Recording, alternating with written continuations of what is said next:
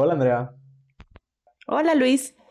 Hola a todos los que nos escuchan ya en el cuarto episodio de Cosas que dijimos hoy. Eh, estamos muy emocionados porque cada semana tenemos no solamente más gente escuchándonos, sino más gente participando en las preguntas que ponemos en, en las redes de abrazo grupal. Entonces, pues está chido que, que quieran ser parte de esta conversación que la semana pasada se puso súper intensa y esta semana seguramente también. Entonces, este, el programa de hoy es muy especial porque así como les hablamos hace dos semanas de las mentiras que, nos creímos cuando éramos niños. Ahora les vamos a hablar de otras mentiras que también nos creímos en la infancia y en la adolescencia, pero que tienen que ver con la sexualidad. Entonces, eh, hemos estado haciendo un poco de flashback en nuestras vidas, en, las vidas de nuestros amigos y demás. Eh, y pues nada, si usted tiene oídos sensibles, pues yo no creo tampoco que vayamos a decir las cosas más gráficas, pero pues vamos a hablar con libertad. Entonces, pues nada más, no es, no es un programa para adultos. Si eres adolescente, creo que vas a entender perfectamente lo que, lo que estamos diciendo. Pero, pues bueno, el tema de hoy es precisamente ese, las mentiras sobre el sexo. Andrea, ¿qué piensas? ¿Cómo te sientes? Estoy muy emocionada porque me parece que es uno de los temas donde más nos mienten y no creo, o sea, muchas veces creo que no es como con la intención de decirnos mentiras, creo que tiene que ver con dos cosas muy interesantes. La primera es que a nuestros papás les aterra la idea de pensar que sus hijos somos personas sexuadas, lo cual me parece muy extraño. Y el segundo es que de verdad hay muy mucha desinformación, esa palabra es muy chistosa, pero hay mucha desinformación sobre temas de sexualidad, como que no nos queremos meter, asumimos que ya sabemos o ya nos enteraremos o lo que sea, y entonces se da a una serie de mentiras o mitos alrededor de cosas súper básicas y que pues es muy interesante crecer y después darte cuenta de que has sido engañado toda la vida, ¿no? Y ahora sí que, full disclosure, eh, ni Luis ni yo somos sexólogos como para estar diciendo este, la verdad máxima de las cosas, pero si pues no venimos tampoco a echarles mentiras, entonces lo que se diga aquí, por lo menos sí le dimos una buscadita o una pensada, pero si igual nunca se queden con lo que les decimos nosotros, investiguen. Claro, ahora tampoco es que les vayamos a, dar explicaciones como muy técnicas ni nada, un poco es ir platicando desde nosotros, ¿no? Y desde las cosas que, que nos fuimos creyendo y también, como les decía, esta vez participaron muchísimo y lo cual nos tiene muy contentos. Entonces también vamos a leer varias de, sus participaciones y, pues algunas nos darán mucho coraje, otras nos darán risa y otras las dos cosas, otras lloraremos y demás. Entonces pues, pues bienvenidos a este, a este cuarto programa de cosas que dijimos hoy, este cuarto episodio. Programa suena como si estuviéramos aquí en este enamorándonos o alguna cosa así. Pero bueno, eh, em, a, sugerencia de Andrea me parece que, funciona bien. Esta vez vamos a empezar, vamos a invertir un poco las acciones y nuestro, nuestra primer parte de, um, del, del, episodio va a ser nuestro, nuestra queja de la semana, que es con la que está, estábamos cerrando los, los episodios anteriores. Y ya después vamos a empezar a, a, tener nuestra conversación sobre el tema que les estamos diciendo y al final nuestro dato inútil de la semana para que se queden con nosotros porque hoy, hoy el mío, el mío me gusta, está bonito. Entonces, este, ¿te parece Andrea si empezamos Ay, tú siempre, siempre tienes datos maravillosos. el de hoy, fíjate, está menos ridículo que el de la semana pasada, e-, Evelinda y su perro. Este, quizás es un poco más interesante, eh, porque luego soy un poco, un poco humillado, este, porque tú traes datos así como super cultos y yo traigo a Belinda y su perro homosexual. Pero bueno, Vamos a, empezar con mucho enojo, con mucha furia. Después de que acabamos el capítulo pasado enojadísimos por, por el mal gusto de la gente millonaria ante la pandemia, tenemos quejas nuevas esta semana. Andrea, ¿te parece si, si empezamos con la queja de la semana? Me parece perfecto. Voy a este, empezar a quejarme yo, básicamente porque sí me tiene muy molesta y me parece que es como una, de alguna manera está conectado con lo que nos fuimos enojados la, la semana pasada y no, no precisamente con Jeff Bezos, sino con la gente que goza de tanto privilegio que ya no sabe qué hacer con él. ¿no? Y entonces se vuelve insensible a los problemas de los demás. Y entonces mi queja de hoy tiene que ver con las protestas que se dieron en Estados Unidos sobre el asunto del aislamiento. No sé si las viste. Sí, claro, qué espanto. Me parece una cosa terrible porque empecé a, a buscar como imágenes, sobre todo de los carteles, porque creo que en las marchas y en las protestas lo, lo, más fascinante de todo eso son los carteles que se hacen, ¿no? Y entonces había carteles como que decían, salud económica es igual a la salud nacional o la, la pandemia no cancela nuestros derechos. Y me, me, parece preocupante que la gente crea, sea, yo sé que la economía es importante, no estoy diciendo que no, pero que crea que puede haber economía si la gente no sobrevive a una crisis de salud, ¿no? O sea, el, ahí el orden de prioridades me parece terrible. Y, este, y el usar frases fuera de contexto como vive libre o muere o el my body, my choice, Uy, ¿no? Sí. Que normalmente es, es un dicho que, que, se abraza como en la, en la lucha por los derechos reproductivos y ahora lo ponen con la foto de no quiero usar un cubrebocas y es como, eh, o sea, no es ni siquiera la misma conversación. Quizás el que, el, el, uno que me dio mucha risa, debo admitirlo, es el que decía distanciamiento social es igual a comunismo y es como muy chistoso ver que todo lo que los boomers no entienden o les asustan es comunismo, ¿no? O sea, me, no, no sé, no sé cómo sentirme con esto. La verdad es que yo estaba muy enojada porque pues creo que otra vez es regresar a este asunto de como yo no me siento cómodo, como yo siento que están sucediendo cosas que a mí no me convienen, entonces exijo que se me deje hacer lo que me da la gana, ¿no? Y el, incluso el, argumentar comunismo para decir yo quiero mis derechos y yo sabré qué hago, es como, ¿qué, poco sentido de comunidad tenemos y cómo nos vale madre lo que le pase a la otra persona. Sí, tú podrás hacer con tu cuerpo lo que quieras y tú sabrás, pero ¿por qué tienes que poner en riesgo no a una ni a dos, sino a cientos y a miles de personas porque no pudiste esperarte para pinches cortarte el cabello? O sea, ese asunto de necesito un corte de cabello, todos lo necesitamos, todos, Karen, pero pues tenemos que sobrevivir. Así es, fíjate que, que a mí lo que me parece más preocupante es los intereses políticos y económicos que hay detrás, porque a ver, eh, el, justo en respuesta a estas protestas, que son protestas más a los gobiernos de los estados, tanto demócratas como republicanos, que al gobierno de Trump, porque quienes están protestando son eh, fans o, o, seguidores de Donald Trump.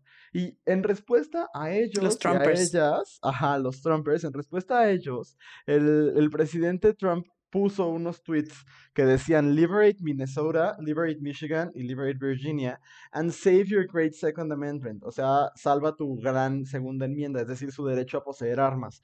Porque en las protestas había hombres y mujeres con rifles, ¿no? Lo cual es así como una cosa que, que, que es muy impactante a la vista. Y yo hay, hay un, uno de los podcasts que escucho religiosamente porque me interesa la política tanto nacional como internacional. Eh, hay un podcast gringo que conduce John Favreau y John Lovett, no John Favreau, el director de Iron Man, sino John Favreau, el, el, güey que le escribía los discursos a Obama. Tienen un, un podcast que se llama Pod Save America. Y en ese podcast platican sobre la política gringa, eh, un montón de, o sea, como unos seis señores que trabajaron en el equipo de comunicación y de estrategia de Obama, y lo que decían es, lo peligroso no son tanto ellos, porque ellos son personas que tienen un, dolor eh, válido, no a lo mejor de me quiero cortar el cabello, pero muchos de ellos perdieron sus trabajos. Recordemos que en Estados Unidos las, las, la gente que está eh, reportando desempleo de manera oficial diario se cuenta por millones. Eh, um, cosa que todavía aquí en México y esperemos no suceda, hasta ahorita no ha sucedido. El problema no son ellos, es el montón de intereses económicos y políticos detrás, ¿no? Recordemos que este año hay una, una elección que para Trump significaría un segundo periodo, que casi ningún presidente pierde y que para él sería una gran vergüenza perder. ¿no? Entonces, para él es bien importante como recuperar eh, la economía dentro de lo posible, la economía gringa, para poder colgarse de esa medallita y entonces hacer una campaña de a mí sí me interesó que tú tuvieras que comer. Entonces es, es, es dolorosísimo porque todas estas personas con una ingenuidad y una ignorancia terrible lo que están haciendo es cediendo a los intereses de Trump y de los Salinas Pliego de allá, ¿sabes? O sea, de los empleadores, de, de los grandes empresarios que lo que quieren es que sus fábricas sigan corriendo y que si sus empleados se contagian y se mueren, como, como aquí en, en TV Azteca, que, que por ejemplo la, la cafetería, vi un video esta semana la cafetería de TV Azteca sigue funcionando normal y la gente está amontonada en las mesas. ¿Por qué? Porque al empleador le da igual si se mueren sus, sus, este, sus empleados de, coronavirus. Él quiere pues, seguir vendiendo licuadoras a, pagos chiquititos en Electra y, enriqueciéndose del, sudor de la gente pobre, ¿no? Y entonces eh, o incluso de la clase media. Entonces, lo que es más doloroso, Andrea, de, de, esta queja que el día de hoy traes, que comparto mucho contigo, es cómo estas personas que están ahí poniendo en riesgo a otros y poniéndose en riesgo a sí mismos, en realidad están siendo manipulados por asociaciones terribles como las grandes empresas transnacionales, como la administración de Trump, como la Asociación Nacional del Rifle, para, eh, para defender los intereses de los que se pudren en millones de dólares para que no pierdan un solo dólar más. Me, me parece asqueroso. Lo es, es muy terrible y creo que quizás la parte que más me enoja y me preocupa, no sé si me enoja, me preocupa, me entristece o cuál es la, la emoción concreta que me genera, es que creo que no solamente es este asunto de ser manipulados, es también el, el estar tan sumidos en el miedo y el, el estar tan sobresaturados de información que es no saber a dónde voltear. ¿No? Y entonces el ver a tanta gente tan asustada que tienen que tomar este tipo de, este, pues de posturas, ¿no? Y de ideas y de demandas que a final de cuentas, pues sí son válidas, todos estamos cansados de estar en nuestra casa, pero ver, o sea, quizás ver la cantidad de miedo y el no saber qué hacer con eso es lo que más me enoja, ¿no? Y de nuevo, ¿me enojan estos güeyes? Claro que me enojan, me enoja que se tomen estas, este, frases como my body, my choice para, para defender algo que no tiene ni pies ni cabeza, claro que me enoja, pero me enoja mucho más que la gente no tenga para dónde voltear y para dónde decir, si volteo para allá, encuentro qué es lo que tengo que hacer, porque a final de cuentas, a todos nos vale madre. Seguimos en este rollo de mientras yo siga con mis intereses y mientras yo no me muera, pues que chingue su madre el mundo. Y quizás ese es, quizás ese es mi enojo de fondo. Claro, híjole, Andrea, qué bueno que dices eso porque eso lleva a mi queja de la semana que es un, no se van a vincular, porque ahorita, perdón, eh, eh, oyente promedio, pero este, o, o, no promedio, extraordinario, este, pero muchas de nuestras quejas semanales van a tener que ver con la pandemia, porque hay mucho de qué quejarse. Y se vincula porque mi queja de la semana es la gente que no puede entender que ir a visitar a sus parejas en cuarentena es poner en riesgo a un montón de gente. Eh, a ver, es que, es que esto eh, a mí me hace enojar mucho y creo que tiene que ver con lo que tú dices, Andrea. Todos estamos hartos de estar encerrados. O sea, ya no sabemos ni a dónde mirar. Ya leímos, ya escuchamos el audiolibro, ya nos tomamos las fotos en todos los ángulos posibles. Ya hay quien se pintó el pelo, quien se rapó, quien se hizo el piercing con la manzana como juego de gemelas. O sea, ya hay quien adoptó 16 perros. O sea, las cosas, evidentemente nos estamos quedando sin cosas que hacer y la desesperación es mucha. Pero mi queja de esta semana es precisamente precisamente estas personas que no pueden concebir estar lejos de su pareja ni siquiera por el cuidado de un bien superior, de una comunidad que en este momento nos necesita. Y eso es creo que lo que más, más enojado me tiene. Eh, ver como la irresponsabilidad. A ver, evidentemente no voy a tener yo la ingenuidad de decir, estoy enojado con la señora de, de los tamales que sigue saliendo a venderlos, porque sé que hay muchas personas que en este país viven al día millones de personas y que necesitan el dinero. Eso lo entiendo perfectamente. Me duele, me duele que no haya otra, como tú dices, que no tengan a dónde voltear, que no haya respuestas, pero lo entiendo. Lo que no entiendo, y no lo entiendo como una persona que tuvo una relación a distancia de dos años, no entiendo cómo, si te dan cuatro o cinco meses, no hemos llegado hasta ahí, pero pensando que se extendiera cuatro meses, ¿no? Hasta ahorita llevamos uno y cachito de te quedas en tu casa y sigues usando estas tecnologías de Zoom, como estamos grabando este, este programa ahorita, eh, Hangouts, eh, WhatsApp, lo que sea, mándale Instagram, lo que gustes, lo que se te antoje, la gente que de verdad no puede y dice, es que no, es que tengo, o sea, yo he escuchado ridiculeces como de, es que nosotros estamos destinados a estar juntos y, nos, nos complementamos, lo que quieras, o sea, lo que gustes. Pero en este momento, y, piénsenlo así, todas las personas que nos están escuchando y que a lo mejor estén en desacuerdo conmigo, lo cual se vale, yo no soy ni la voz de la razón ni nada, pero pensemos en que, por ejemplo, si tu pareja vive con otra persona y si tú vives con otra persona o si cada quien vive en su casa, todos tienen que por lo menos ir al súper, ir al Oxxo, ir al doctor en caso que se sientan mal, ir a poner gasolina, ir a, comprar el garrafón, algo.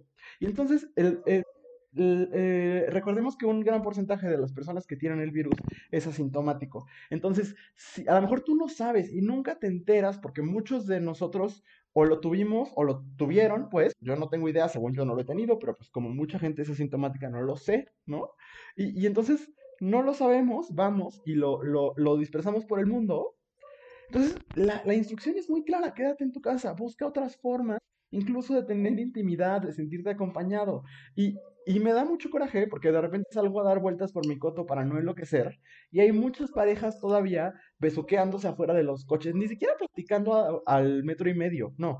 Tal cual, así, en el faje, en la banqueta, y digo, híjole, yo entiendo que hay necesidades, justo de eso vamos a hablar el día de hoy. Entiendo que hay deseo, pero no manches, o sea, se, te está dando, ahora sí que se te dice, hiciste caso omiso, y, y, es, ay, no sé, me enoja mucho. No sé tú qué pienses, Andrea. Mira, yo comparto el enojo justamente hace un par de días, semanas, no sé, en algún momento de mi pasado no tan Los días ya no existen. Eh, no, no, es un concepto que ya no existe en mi cabeza. Eh, yo eh, tenía mucho coraje justo por esta lógica de este, una pareja que yo conozco. De repente vi que estaban en la casa de uno de ellos y dije, ah, pues qué chido que están pasando la cuarentena juntos. Pero luego vi otra foto en casa de ella y luego volví a ver foto en casa de él y fue como, a ver, espérate, o sea, ¿qué está pasando? Y entonces a la hora de preguntar fue como, sobre todo porque una de estas, o sea, no, incluso creo que los dos viven con adultos mayores de 60 años que tienen condiciones médicas pues importantes, ¿no? Entonces fue como, a ver, aguanta, o sea, o la pasas en un lado o la pasas en el otro, ¿no? O sea, si tanto quieres estar con tu pareja, chido, vete, pero ¿por qué? Es más, si te quieres poner en riesgo tú, pues mira, aquí en su vida tú sabrás si te quieres morir, pues date, ¿no? Pero ¿por qué te tienes que llevar a los demás entre las patas? Y más cuando sabes que son personas que son vulnerables al virus. Y la respuesta es, es que estamos tomando todas las precauciones. Sí, pero no las, las, precauciones que tú tomas quizás no son suficientes para las personas con las que convives. ¿Sabes? O sea, si yo me contagio, ¿quién voy a contagiar a mi perro? Pues no. ¿Sabes? Pero si vives con alguien más, es como... Eh, o sea, no, no, no entiendo cómo la gente no puede medir el riesgo y por qué insisten en eh, tomar las precauciones cuando simplemente, porque además es gente que ni siquiera tiene que salir a trabajar, Luis, que es sale porque quiere. Y este asunto de, de verdad, si tienes el privilegio de quedarte en tu casa, quédate por los que no se pueden quedar. No, o sea, lo comparto por completo, por completo. y es que, Andrea, aparte, es, es no dimensionar que este virus es histórico, o sea, que algo con estas características, con este, o sea, con, la, con el porcentaje de personas asintomáticas, con este tiempo que hay entre, entre tener el virus y, empezar a desarrollar síntomas y todas estas cosas que permiten, y, aparte el, alto porcentaje de, de, contagio, o sea, que es altamente contagioso, nunca había sucedido y creo que no estamos dimensionando que no es como antes no es ni siquiera como en el H1N1, es algo nunca antes visto. Y por lo tanto, tenemos que tomar medidas. Ninguna medida es exagerada en este caso.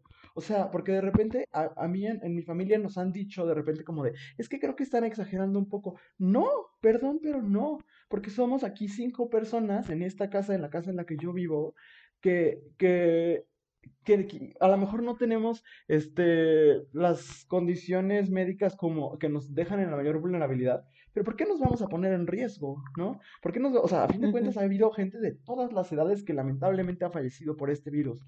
Entonces, eh, no hay medidas exageradas, no, no si así lo deciden las familias, no si así lo deciden las parejas o las personas.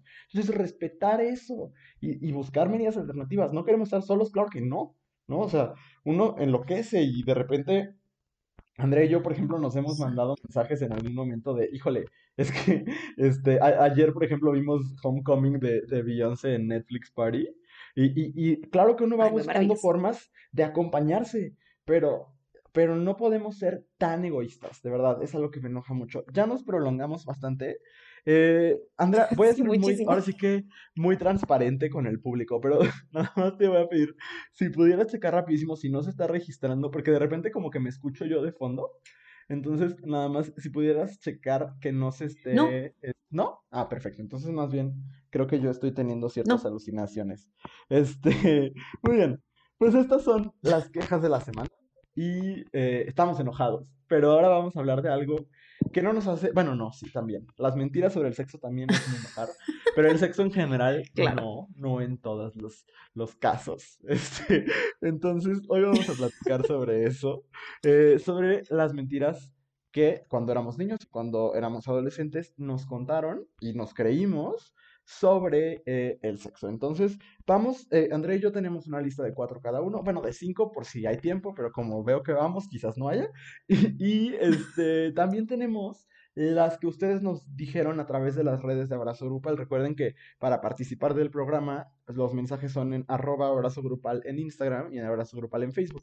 Llegaron muchísimos, entonces, eh, pues vamos a seleccionar algunos para irlos platicando. Andrea, ¿te parece si empiezas? Aquí yo hice un desastre y casi tiro algo en mi escritorio. Pero ¿te parece si empiezas con, con el primer punto? Ok, eh, voy a empezar yo eh, con un punto que me pareció muy interesante porque en redes salió una y otra y otra vez de diferentes maneras y son cosas que tenían que ver con cómo cambia el cuerpo de las mujeres cuando pierden la virginidad. Y mm, se me hizo muy interesante porque eh, había como muchas variantes de esta misma lógica, ¿no? Unas decían eh, eh, que se les arquean las piernas o que dejas de crecer después de que pierdes la virginidad. Quizás lo que más me, este, me molestó fue, y, lo voy a leer textual porque mm, sí se me hizo molesto. se nota si andamos de putas porque se nos ensanchan las caderas. Y aquí, o sea, esta frase me genera como muchos conflictos en muchos niveles diferentes, porque primero, ¿qué culpa tenemos las caderonas, neta? O sea, yo no escogí ser así. Y dos, o sea, ni, ni siquiera es este asunto nada más de eh, si ya eres virgen o no, sino si andan de putas. ¿no? O sea, cuando yo leí esto y me volteaba a ver la cadera, yo decía, pues no manches, hasta donde yo sé, jamás me han pagado, yo no sé qué hice para ganarme semejante reputación.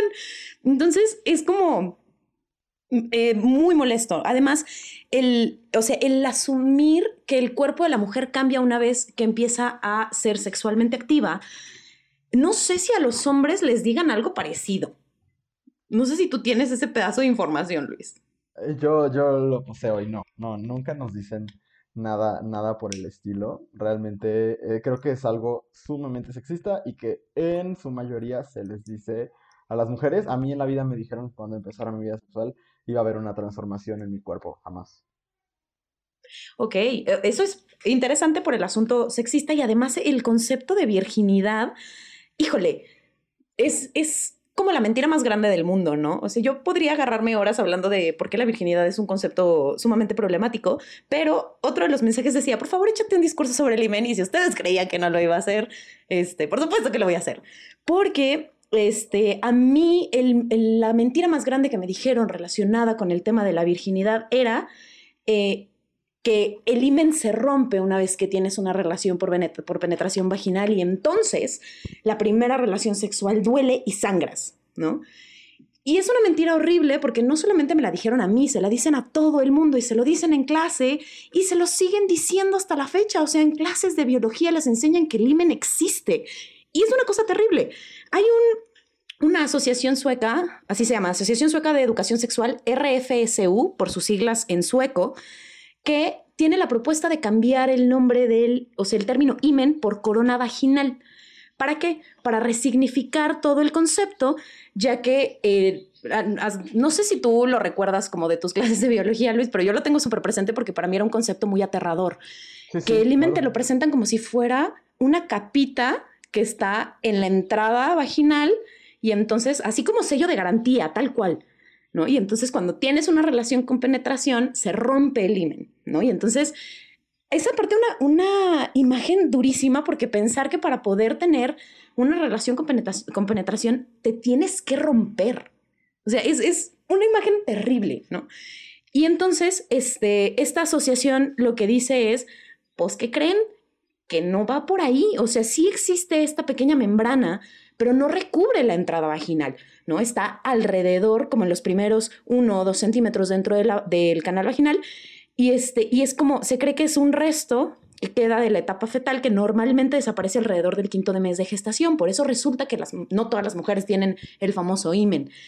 Y entonces cuando yo me topo con esta pieza de información, me sentí tan engañada, porque tiene como muchísimos niveles la mentira, ¿no?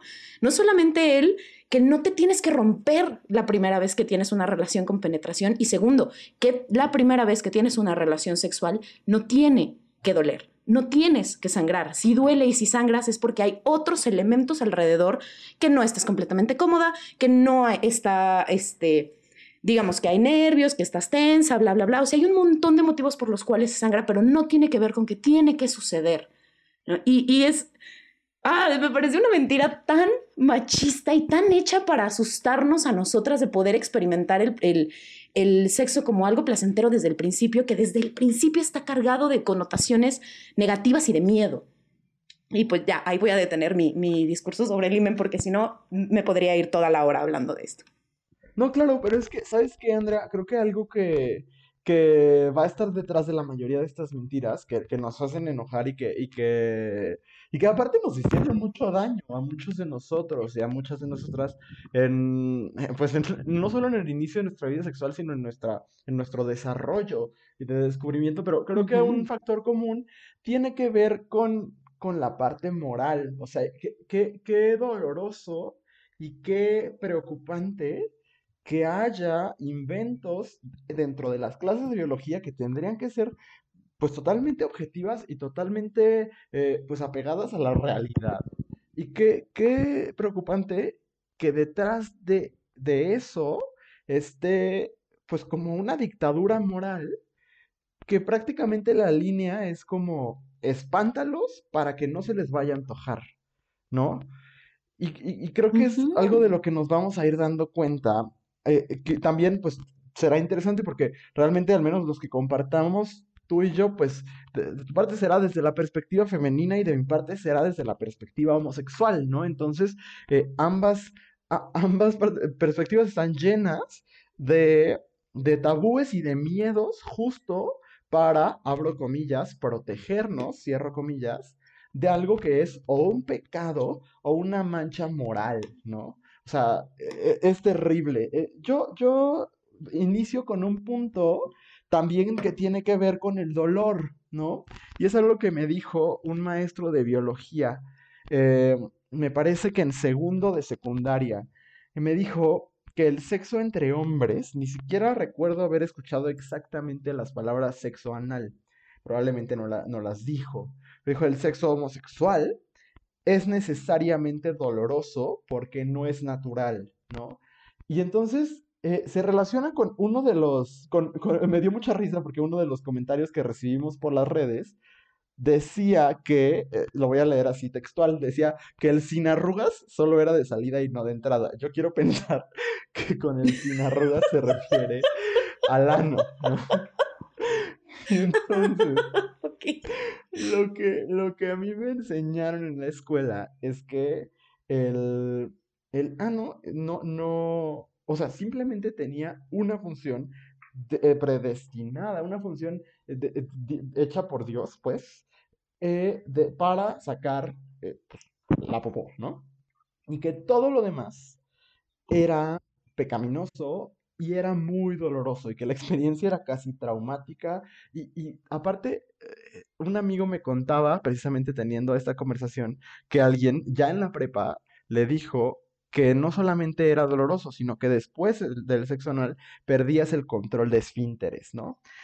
Todas estas cosas que se generan alrededor del sexo anal y específicamente del sexo entre hombres, de nuevo, creo que se relaciona con lo que tú platicabas, porque tiene que ver con un decirte, protegerte de algo que para ellos es diabólico, ¿no? Que para ellos origina que tú te vayas casi que a fumar crack, ¿no? O sea, que tú te conviertas en un caso perdido. Entonces, así como la mujer va perdiendo eh, ante esta, esta mirada como valor, como tú decías, ¿no? Como el sello de garantía se rompe, pues de alguna manera lo que a mí me enseñaron en la escuela es que eh, el hombre cuando tiene relaciones anales con otro hombre, y aparte me enseñaron que esa era la única manera en que, en que los hombres homosexuales tenían relaciones, pues, eh, desde la ignorancia, evidentemente, eh, que cuando eso sucede, con sucede sexo anal, también se rompe. Y se rompe tanto que pierde control de esfínteres, y se rompe tanto que tiene una experiencia traumática y dolorosa, que, de la que no se recupera. Como si, si fuera algo que te marca para siempre y que te convierte en, en, una persona pues, por ejemplo, en el caso del control de esfínteres o en el caso de las experiencias traumáticas, como en una persona menos funcional, ¿no? Entonces, qué feo, porque es algo que, que cargas, que cargas mucho tiempo contigo y que, que, no, te, no logras entender, ¿no? Pues, ¿por qué deseas algo que es, que, que va a ser tan malo para ti, ¿no? Entonces, es, muy fuerte, muy, muy fuerte.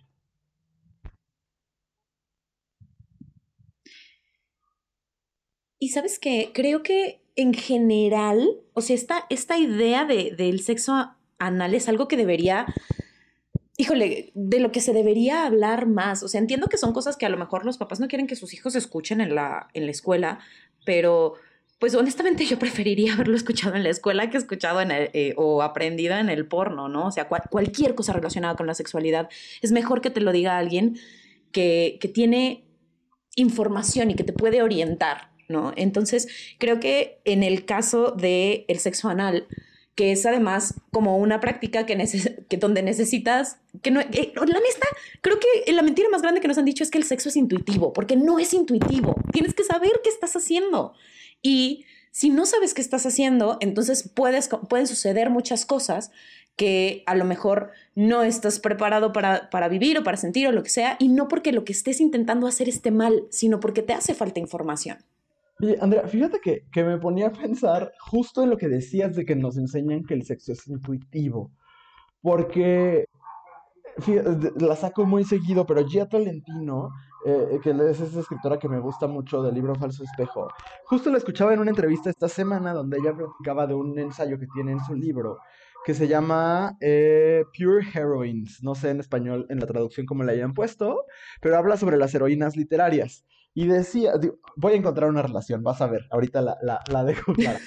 Pero ella platicaba y decía, es que en las obras literarias que se tratan de hombres blancos, te dicen que hablan de las pasiones humanas. Dígase Shakespeare, por ejemplo, ¿no? Que te dicen lo valioso de Shakespeare es que habla de las pasiones humanas. En las historias que tratan de mujeres, de hombres negros, de hombres homosexuales, de mujeres negras, lesbianas, todas, o sea, de personas trans, eh, de personas indígenas y demás, se dice que se habla de la experiencia particular del, de la homosexualidad, del ser mujer, del ser negro, del ser asiático. Y lo que decía es, lo que pasa es que estamos, es un sistema que toma como universal la experiencia del hombre blanco heterosexual.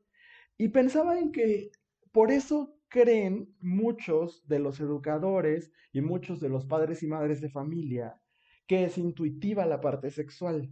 Porque desde, si son personas heterosexuales, si son sobre todo hombres blancos heterosexuales con un privilegio de poder ir a un motel o de poder tener un cuarto particular y demás, pues no es que haya sido intuitivo, es que sí recibieron, quizás no toda la información, pero por lo menos algunos puntitos para entender dónde iba cada cosa, ¿no?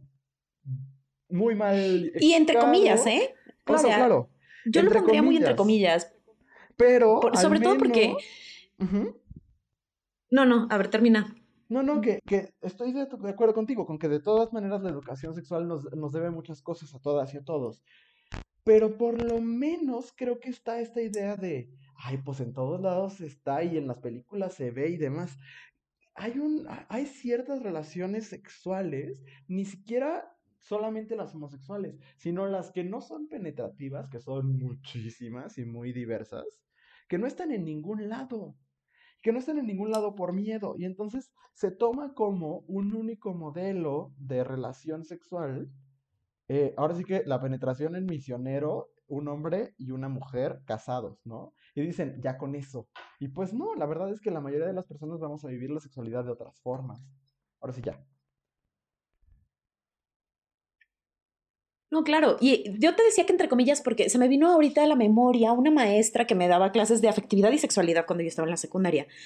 Y ella me caía muy bien, ¿no? Porque era como muy abierta para hablar de cosas y si bien no tenía toda la verdad, sí decía cosas chidas. Y una de las cosas que decía es, eh, o que le pedía a nuestros compañeros hombres, era que se relajaran con su, con su sensación de que ellos conocían todo sobre la sexualidad, ¿no? Y decía, si ustedes creen que la primera vez que ustedes vayan a llegar a tener sexo van a llegar y van a saber dónde meterla, están equivocados, no saben.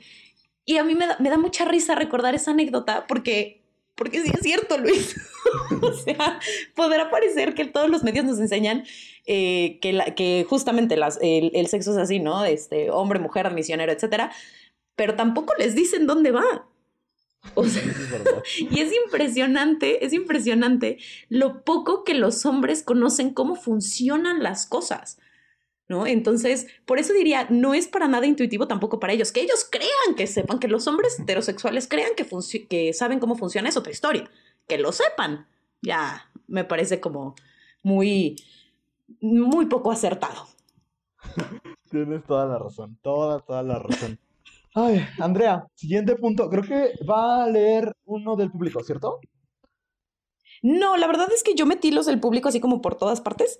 Este... Voy a hacer lo mismo yo, para, para irnos más rápido. También. Ok. Sí, va. Entonces vas. El siguiente que quiero platicar es este.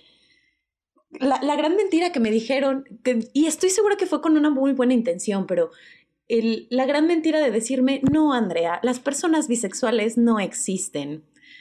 O quizás fue la mentira que más tiempo me, me, me costó este, desmentirme a mí misma, ¿no? Porque yo recuerdo eh, a, de niña incluso decir a mi mamá, ay, es que ella me gusta. Y mi mamá, no, hija, ella no te gusta. Seguramente te cae muy bien. Seguramente quieres ser como ella. Y yo, viendo a Aladín, toda confundida porque estaba enamorada de Aladín y de Yasmín. eh, y decir cómo, o sea, cómo uno es diferente al otro, ¿no? O, o, o por qué este, quiero ser como Yasmín, pero no quiero ser como Aladín. O sea, es como una cosa muy extraña. Y, este, y bueno, ese, esa mentira la arrastré años. Incluso en algún momento de la secundaria tuve una amiga que, bueno, no tuve, tengo una amiga, que en ese momento en la secundaria ella estaba como descubriendo su propio, estaba viviendo su propio proceso y yo le platicaba a mi mamá y mi mamá decía, no, es que esa niña está muy confundida, está muy abandonada por sus papás, ya no te juntes con ella. Y entonces está, incluso, no, no sé, me parece que incluso las personas homosexuales están mucho más visibilizadas, si bien no, este, como aceptadas o integradas por completo, por lo menos nadie dice que no existen. Podrán decir que están mal, podrán decir que eso no se hace, pero nadie dice que no existen, ¿no? Y las personas bisexuales sí dicen que no existimos y es como... Es, es muy duro que, te, que, escuchar que eso que, que sientes y que sabes no existe.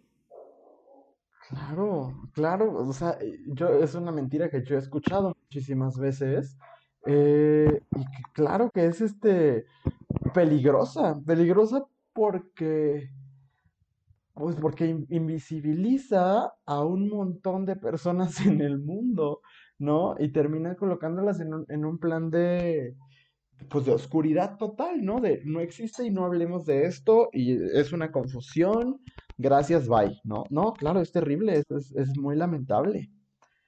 Voy, voy a, a... ¿Quieres agregar algo más de esa mentira? No, no, no. Ok, muy bien. Me voy a ir así también. Intentaré ser igual de, de, breve con la siguiente mía, porque pues sé que no tenemos así, digo, nadie nos va a cortar, pero pues para que la gente no nos deje de escuchar, ¿no? Este, fíjate que es la siguiente mentira no es que me la hayan dicho ni mi familia ni en la escuela, me la dijeron los medios. Y, y es algo que, que creo que todos recibimos. Y es que a mí los medios me mostraron que el sexo era como en las escenas románticas, tanto de las telenovelas como de las películas, ¿no? El otro día, eh, alguien en mi casa estaba volviendo a ver Twilight, por ejemplo, eh, because reasons, ¿no? Y este, las escenas... Porque cuarentena. Ajá, porque cuarentena. Las escenas de sexo en Twilight son una cosa así como de, es neta, es neta que para, para los realizadores de esta película así es el sexo. Y lo mismo en las telenovelas, ¿no? Es hasta como en cámara lenta, todo es súper pulcro, no hay manchas por ningún lado, hay velas, ¿no? Que, que las velas pueden, pues, pues, tú puedes ponerlas si quieres, ¿no? Pero todo es, todo es así, como lento, perfecto, solamente entre dos personas, no hay accidentes, eh, no hay risas, no hay torpeza, todo es como muy intenso, como muy meloso y como en tonos entre sepia y como que le bajaron la claridad, como que, como que le pusieron vaselina lente, o sea, un poco así, ¿sabes? Así, ¿cuál película de Golden? Ajá, pero así son muchas de las escenas que los medios nos muestran de cómo es el sexo, ¿no? Y entonces, eh, pues eso, eso, esa es la gran mentira que los medios me vendieron, ¿no? Porque entonces, claro que uno llega creyendo no, y claro que está la otra gran mentira que es la pornografía, que muestra otra forma en la que tampoco es el sexo, pero ni a putazos, ¿no? Pero en, en, en, este ejemplo, ¿no? De las películas románticas, de las telenovelas y demás, pues el sexo es de, muchas formas, es, muy, es distinto pues cada vez que sucede, pero, pero nunca es así, o sea, nunca es en cámara lenta, nunca hay una ausencia de olores, digo, y no, no quiero ser no quiero como, ah, no sé, eh, herir las posibilidades de alguien, ¿no? Pero pues o sea, eh, hay, cosas que suceden, o de repente uno se caga de risa, o de repente a alguien se le sale un gas. O sea, hay un montón de cosas que suceden y que, y que esa es una de las grandes mentiras que yo creo que las pantallas eh, nos muestran, ¿no? Que incluso los videos musicales y demás, ¿no? Los videos musicales de Enrique Iglesias, que invariablemente siempre hay alguien cogiendo, eh, justo lo que nos muestran es como dos personas mamadísimas, así de que Bárbara Gil y Zac Efron, como en, en, un, en una cosa que, que, no suena a nada y que es como en cámara lenta y que es como todo con sábanas de, de, de, seda y así. Y no, pues no, a veces es o en un catre o en una sábana que tiene ahí la mancha de la pizza y no por eso es menos valioso, ¿no? Y, y claro que pues puede ser decepcionante y puede sacar de onda que dices, oye, esto no es lo que yo vi ni en Mujer Bonita, ni en, este, no sé, la telenovela de la gaviota, ni en ninguna de esas cosas, ¿no? Sino más bien es, es una cosa como muy humana como toda actividad humana, pues hay muchos, muchas cosas, muchas imperfecciones, ¿no? A uno le salen granos, a uno, etcétera, uno tiene lonjas, e, este, uno se siente mal, todas estas, uno llora, ¿sabes? Todas estas cosas suceden alguna vez. Y entonces, creo que esa es una de las grandes mentiras que, que yo recibí de los medios y que, y que de repente, pues claro que uno se saca de onda cuando pues, las cosas no son así. Claro, eh, sobre esta mentira me gustaría eh, como agregar que creo que justamente estas expectativas de que el sexo siempre tiene que ser así de bonito y de pulcro, eh, tiene dos, dos, momentos para los que puede ser muy peligroso. Y el primero es el no querer cortar la pasión, y pongo cortar la pasión entre comillas, para ponerse un método de barrera. ¿no? De, es que no, no nos pusimos condón porque estábamos en el momento. No, cabrón, ninguna, ninguna infección vale. O sea, no hay pasión en esta vida que valga una infección, güey. No hay, ¿no? O sea, de verdad, ni aunque te estuvieras cogiendo a Efron, no lo vale. Te paras y te pones un método de barrera. O sea, de verdad, yo soy la embajadora del sexo protegido. Usen siempre, siempre métodos de barrera. Y el segundo es que justamente por esta lógica de todo tiene que fluir y no pasa nada y nada interrumpe y todo pues lo vamos sintiendo y lo vamos construyendo, no, es, no tenemos el hábito o no está normalizado el estarle preguntando a tu pareja cómo se siente o a tu acompañante sexual cómo se siente.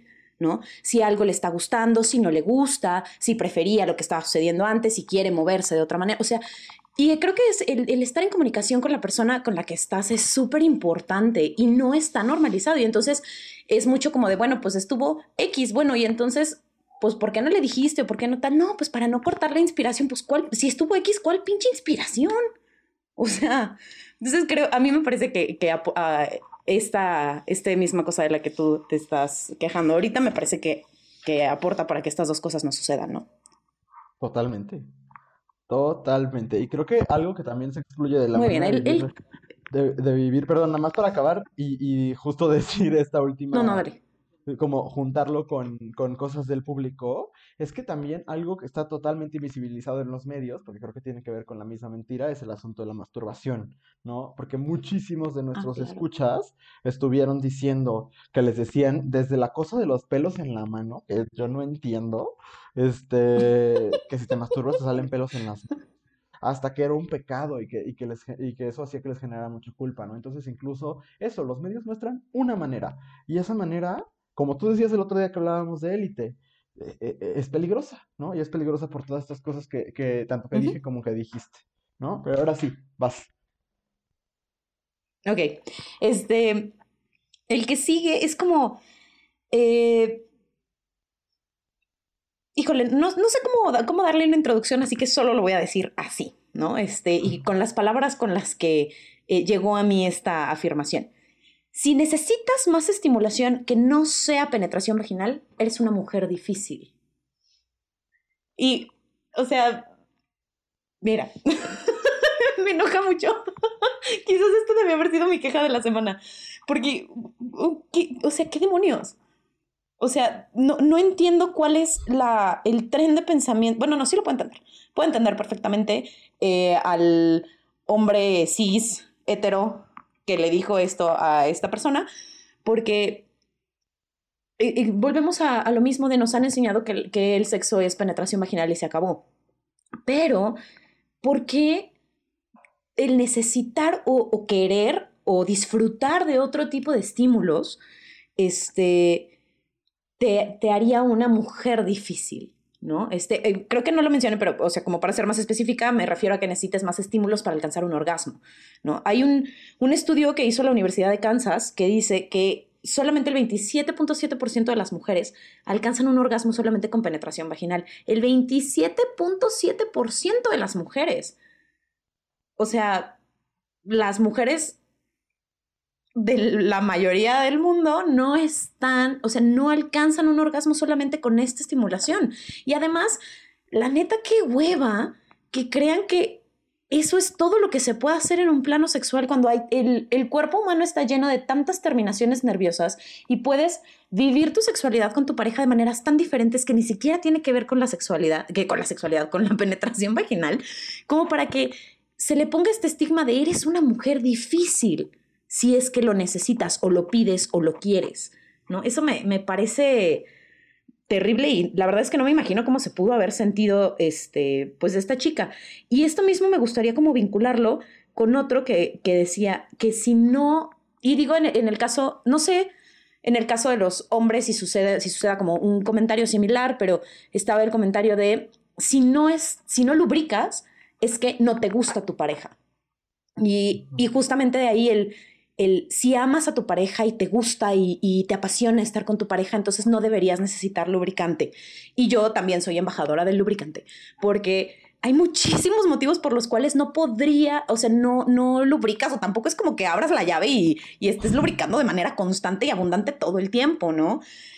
Eh, no tiene nada que ver con la cuestión de atracción, no tiene ni siquiera que ver directamente con si estás este, excitado o no estás excitado, tiene que ver con un montón de cosas físicas este, y emocionales. Y me parece muy peligroso que satanicemos de esa manera, no solamente el vivir diferente, o sea, con diferentes estímulos nuestra sexualidad, sino también el aceptar que hay cosas que nos ayudan a vivirlos de mejor manera, de verdad, de verdad todas las personas que nos escuchen cuando vivan su sexo consensuado y protegido, de verdad, usen lubricante. El lubricante es, o sea, es un parote, ¿no? Y hay un montón de tipos que pueden aportar muchas cosas y que además hacen que muchos procesos que quizás no siempre son los más, este, eh, placenteros porque no hemos aprendido a hacerlos bien o no nos sentimos completamente cómodos con ellos, como poderlos ir explorando, ¿no? Entonces, eso era. Creo que me, extendí mucho. No, no, me parece perfecto. Y, y creo que eso me hizo pensar en, en la satanización que hay, por ejemplo, hacia los juguetes sexuales que creo que tiene que ver con lo mismo, Andrea, como con una cosa de, es que si necesitas algo más, es que no te prende suficiente tu pareja. O si necesitas algo más, es que no le estás echando suficientes ganas o que no estás, ahora sí que, como diría Zac Efron, get your in the game, ¿no? O sea, como concéntrate en el, en el acto. Y pues no, la verdad es que eh, cuando, cuando hablamos de, de, sexo, pues hay muchos factores. Entonces, creo que tiene que ver con que justo se, se tratan como, como malvados un montón de cosas que, simplemente eh, es como si, ah, no, si es que necesitas de un estímulo aparte de la penetración, este, pues ya, ya no, no te gusta eh, el sexo o la persona con la que lo estás teniendo. Es como decir, no, pues es que ya si le tienes que echar miel al hot cake, pues ya no te gustan los hot cakes. No, claro que me gustan, pero pues tengo muchas maneras. Qué buen ejemplo, sí.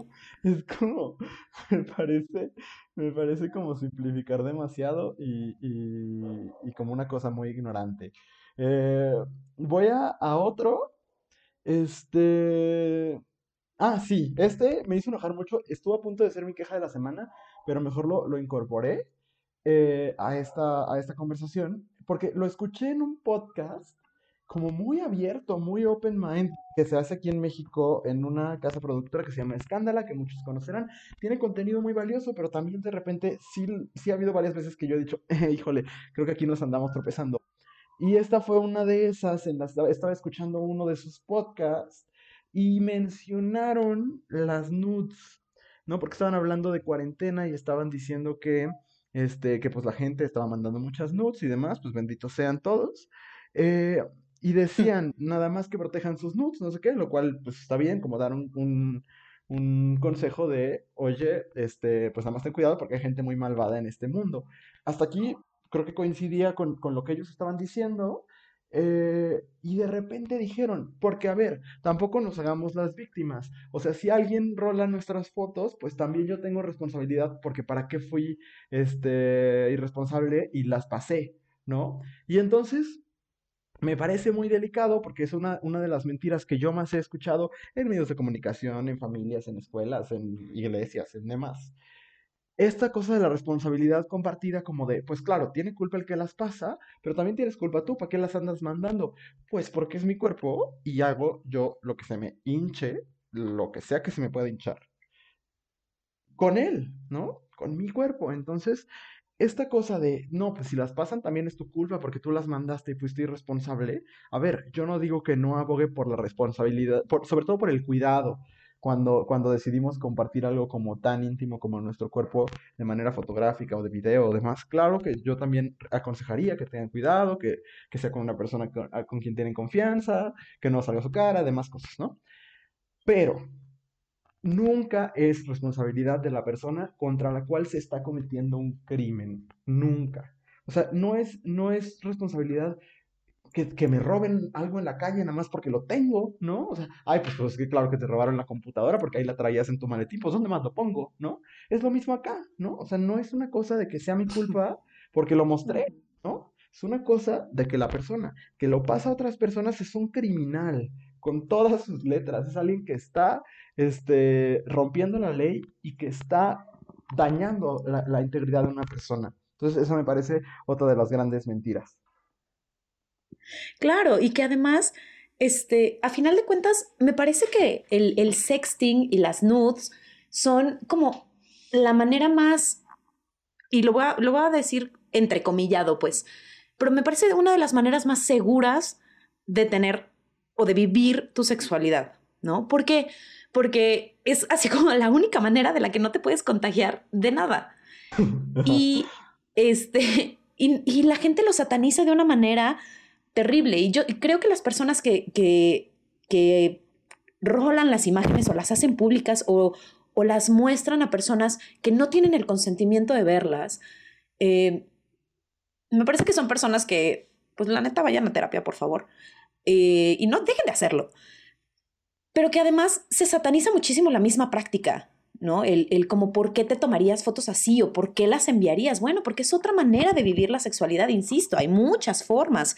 Y espero o me gustaría pensar que en algún momento de la vida podamos vivir en un espacio donde no estemos, no se nos haga tan fácil traicionar la confianza de otra persona, ¿no? A final de cuentas, mandar una nude, que siempre sean consensuadas, ¿eh? Dicho de, paso, que, o sea, no ah, manden fotos desnudos si nadie se los pidió o si nadie dijo que quería verlo.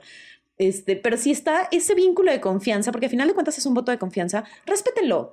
Así les guste la morra o no les guste la morra, el morro, le morre, este, respétenlo, o sea, lex morrex, no, este, o sea, no, no veo motivos por los cuales romper ese, ese vínculo de confianza. Incluso este asunto, por ejemplo, de, de publicar videos o fotos de exnovias o exnovios, es como, pues, ok, ya nos quedó, nos quedó claro que están ardidos, vayan a terapia y de verdad dejen de joder cómo vive alguien más o cómo alguien más decidió vivir su sexualidad en ese momento, ¿no?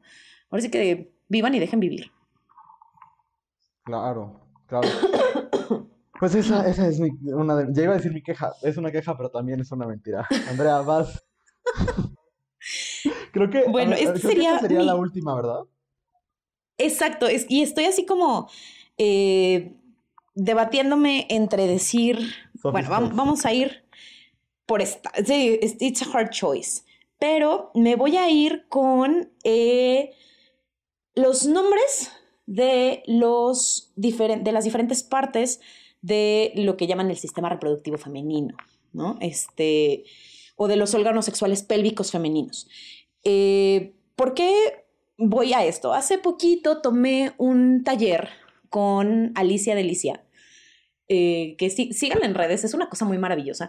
Eh, y definitivamente no es para ni ojos ni, ni, oídos sensibles, pero ella tiene un taller sobre la vulva y el clítoris. Y entonces, pues yo me metí así como para ver, pues, qué había. Y fue así como una revelación para mí, porque ella hablaba de, o sea, te mostraba como todos los órganos sexuales pélvicos y entonces preguntaba, bueno, ¿y esta parte cómo se llama? ¿no? Y yo, presumiendo mis conocimientos de biología de la secundaria, diciendo, claro, se llaman trompas de falopio. Y ella, pues claro que no. Y entonces hubo un, un momento de darnos cuenta cuántas partes de nuestros órganos sexuales pélvicos están nombradas con el nombre del hombre que las, entre comillas, descubrió. Y es algo que yo nunca había hecho consciente. O sea, las trompas de falopio, las glándulas de Bartolini, el punto G, todo eso tiene nombre de los hombres que lo descubrieron. Y digo descubrieron entre comillas, muy entre comillas, entre comillas subrayado y en cursiva, o sea. Y entonces fue un shock para mí, porque así está en todas partes y así te lo enseñan en todos lados y buscar. Y digo, no es tan difícil darles un nombre alternativo, ¿sabes? O sea, eh, le puedes decir trompas uterinas y, el punto G, por ejemplo, eh, Alicia hace como, te explica todos los motivos por el cual el punto G es una próstata, pero para mí es un shock darme cuenta de cómo de verdad el patriarcado se nos, se nos ha metido hasta los ovarios. fue muy, muy revelador para mí. Si alguien tiene oportunidad de ir a esa charla, vayan, de verdad, es muy maravilloso porque esta mujer da educación sexual integral feminista y es maravilloso. Y sí es, pues, según yo estudio, según yo leo, según yo medio, este, te deconstruyes y así, y después te das cuenta que hay un montón de cosas enterradas donde ni siquiera te habías animado a buscar. Ay, pues sí, mira, la verdad es que sí nos quedan como muchísimas cosas por, por entender y por saber. no tenía idea. Estoy, estoy así como en shock, yo también. Entonces, es, es una mentira, ahora sí que quizás de las más grandes, ¿no? Eh, a mí me, me, me, toca mi último punto, pero creo que, o sea, mi, mi último punto era que por ser hombre tienes que disfrutar ser dominante, y pues lo menciono, pero me gustaría más bien ceder este espacio para algunas de las que me llamaron la atención del público, porque yo no las pude relacionar tanto con mis puntos. Entonces, rapidito me voy a echar así como la lectura, pues, de que, por ejemplo, hay alguien que dijo que te puedes embarazar si hay semen en una alberca, lo cual, híjole, qué, qué, qué, cosa tan, tan terrorífica, que de nuevo tiene que ver con el infundir miedo, lo, el asunto de la masturbación que ya, que ya platicamos. Después, alguien me puso ni una, en mi casa no se hablaba de esas cosas, con lo cual me identifico perfectamente. Creo que tenemos un miedo eh, muy grande a hablar de, estas cosas. Eh, alguien puso que el sexo homosexual no era sexo, que bueno, ya lo platicamos un poco con lo de lo doloroso y demás. Eh, alguien más, Andrea, tenía que, puso algo que tiene que ver con tu primer punto, ¿no? Que es que a las mujeres siempre les iba a doler, por eso era mejor que los hombres acabaran lo antes posible. Híjole, es que si, si profundizamos en todas estas. Sí, sí. Ese, todo da para así un rant, o sea, para enojarnos muchísimo, porque sí, genera como un entre miedo, ignorancia y muchísimas otras cosas. Eh, alguien más ponía esta cosa de el hombre llega hasta donde la mujer lo deja, lo cual también es un poco como tratar al, al, al, hombre como animal y a la mujer como territorio de conquista, es una cosa terrible, que los bebés se hacían con semillitas, bueno, pues ahí, este...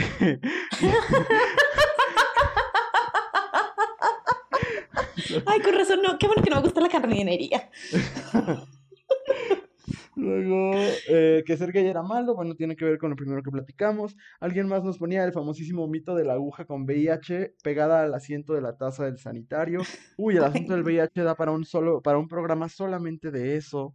Este, que por cierto. En otro programa lo hablaremos. Sí, que por cierto, háganse la prueba del VIH, sobre todo en estos tiempos, porque ya, ya dijo el, el subsecretario de Salud Hugo López Gatel, que es una, el coronavirus podría ser una, eh, o sea, podría haberse complicado por, por el virus, entonces sería bueno que, que, se hicieran la prueba.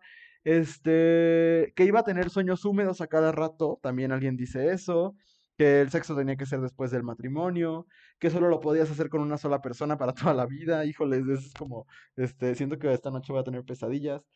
¿Qué huevo ibas a quedar embarazada? Ay, no, de ese punto no, no, de ese punto de solamente lo puedes hacer con una persona toda la vida. Híjole, me gustaría contar rápidamente una anécdota porque es muy divertida. Eh, en un contexto completamente religioso, con una plática que tenía que, o sea, como, pues una plática prematrimonial. Este, el sacerdote decía que eh, las mujeres no pueden ser infieles, pero los hombres sí, porque la vagina se ajusta a la forma del pene del esposo. Así ah. como, como plastilina. Entonces, por eso las mujeres no podían ser infieles, lo cual eh, levanta dos preguntas importantes. Este, uno, ¿cómo demonios? y dos, entonces, ¿con quién son infieles los hombres, sabes?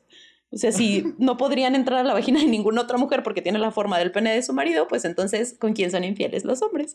Este, saludos a la persona que me contó esa anécdota. Es de mis anécdotas favoritas de la vida. ¿Sí? Pero bueno, continúa. No, ya, casi acabo. Justo alguien nos dijo que una vez que tuvieras sexo, nunca jamás volverías a tener el mismo valor que antes, que también tiene que ver con lo que platicabas tú del imen. Y eh, que los bebés se hacían dándose un abrazo enorme. Justo esto como un poco tratar como... El abrazo del amor. Sí, pero... No, no, no, Luis. Es que el abrazo del amor es algo real, que se enseña en un curso de verano aquí en nuestra maravillosa ciudad de León, Guanajuato. Híjole, qué miedo. es aterrador. Uh, no, qué horror. Bueno, fíjate que creo que sería bueno cerrar con una cosa como del abrazo del amor, porque una historia que me hizo reír muchísimo, alguien se tomó el tiempo de contarnos una historia un poco más larga. Este, es un parrafito nada más, pero creo que resume eh, de manera no tan intensa justo este asunto de cómo de repente no sabemos explicar las cosas y terminamos causando una confusión que dura décadas, ¿no? Eh, dice uno de nuestros escuchas, yo una vez descubrí a mis padrinos en plena caricia y le pregunté a mis papás que por qué los adultos jugaban desnudos en la cama, porque literal escuché a mi tía decirle a mi tío, osito, vamos a jugar. Y me dijo que era un juego que a veces hacían para reírse y que ya no le anduviera platicando a la gente lo que vi. Porque yo en mi inocencia se me hizo algo chistoso y le platiqué hasta el que vendía las frutas en el campestre. Crecí creyendo que era un simple juego. Ay, es una historia tierna. Pero justo en este asunto de inventarte fábulas, cuentos y demás cosas para explicar algo que en realidad tiene como, pues la explicación es bastante concreta, si bien no a lo mejor ni breve ni sencilla, pero concreta, de esto pasa y después pasa esto y listo. E, el, inventarnos cuentos y, e historias mágicas luego hace que la gente años después no sepa cómo funciona, porque pues claro que si a ti tus papás te dicen así funciona, en ese momento ellos son toda la autoridad moral o un maestro, ¿no? Y dices, ah, a huevo, así funciona. Y entonces, este, no sé, me dio ternura la historia. Claro, ¿por qué te mentirían tus papás o tus maestros?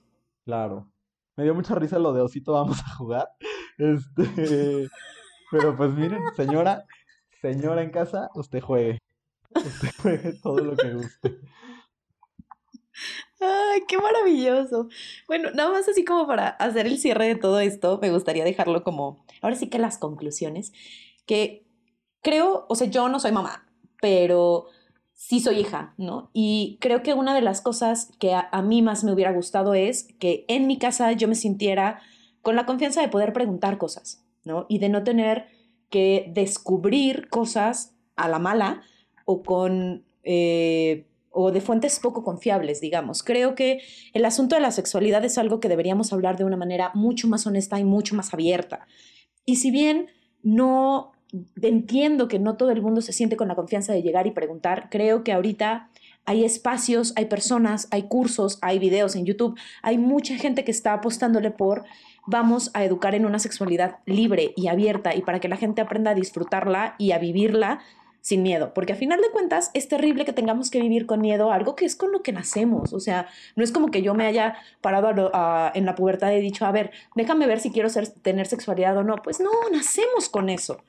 Entonces, pues creo que lo más sano es buscar maneras de vivirlo de una manera segura y plena, ¿no? No nada más en este asunto de ponte condón porque si no te embarazas o ponte condón porque si no te, te infectas, sino que, pues, vívelo de manera protegida, pero, pero vívelo bien. O sea, si ya lo vas a hacer, hazlo bien y disfrútalo.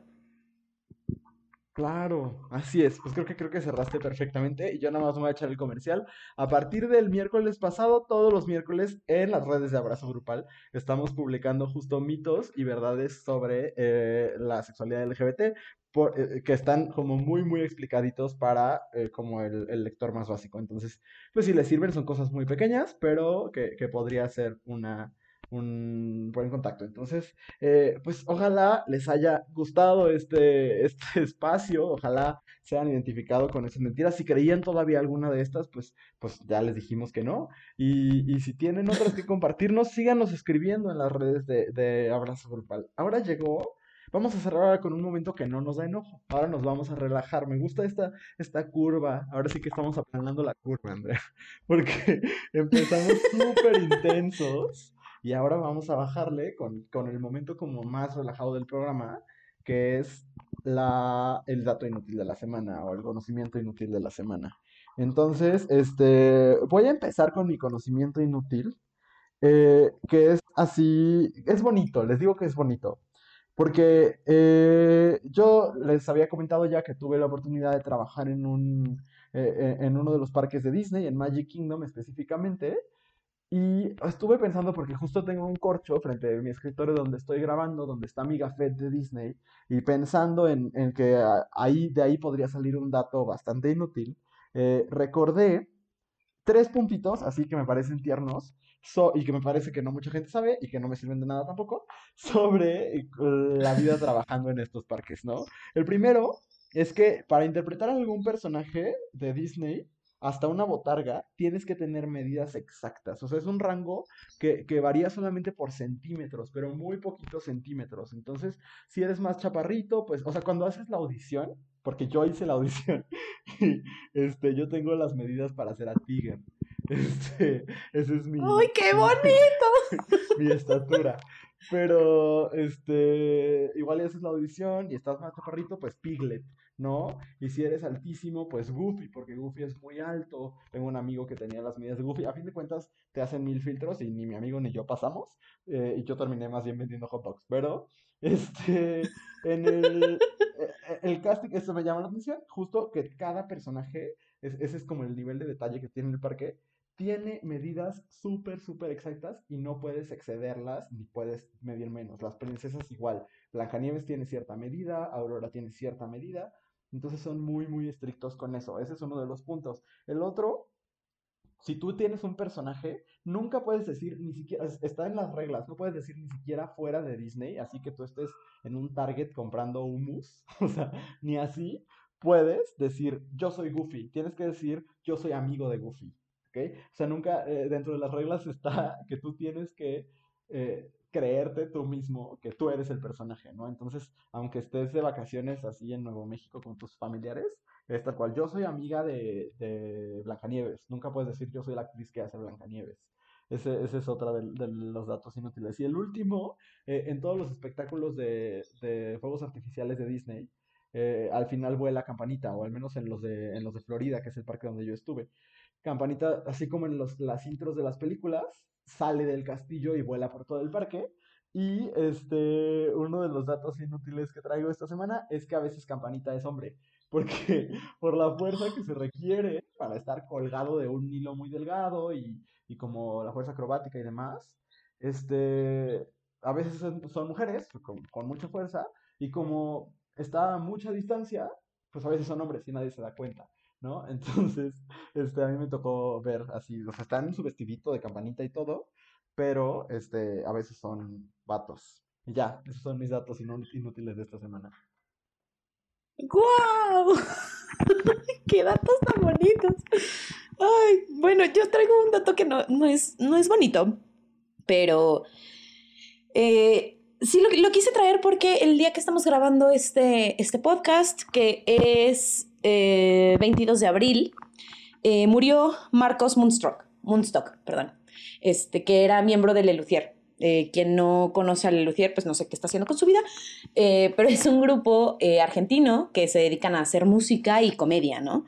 Y pues tienen 50 años de historia y me parece, pues no sé, yo los quiero mucho y quería dedicarle mi, mi datito de esta semana a, pues a Marcos.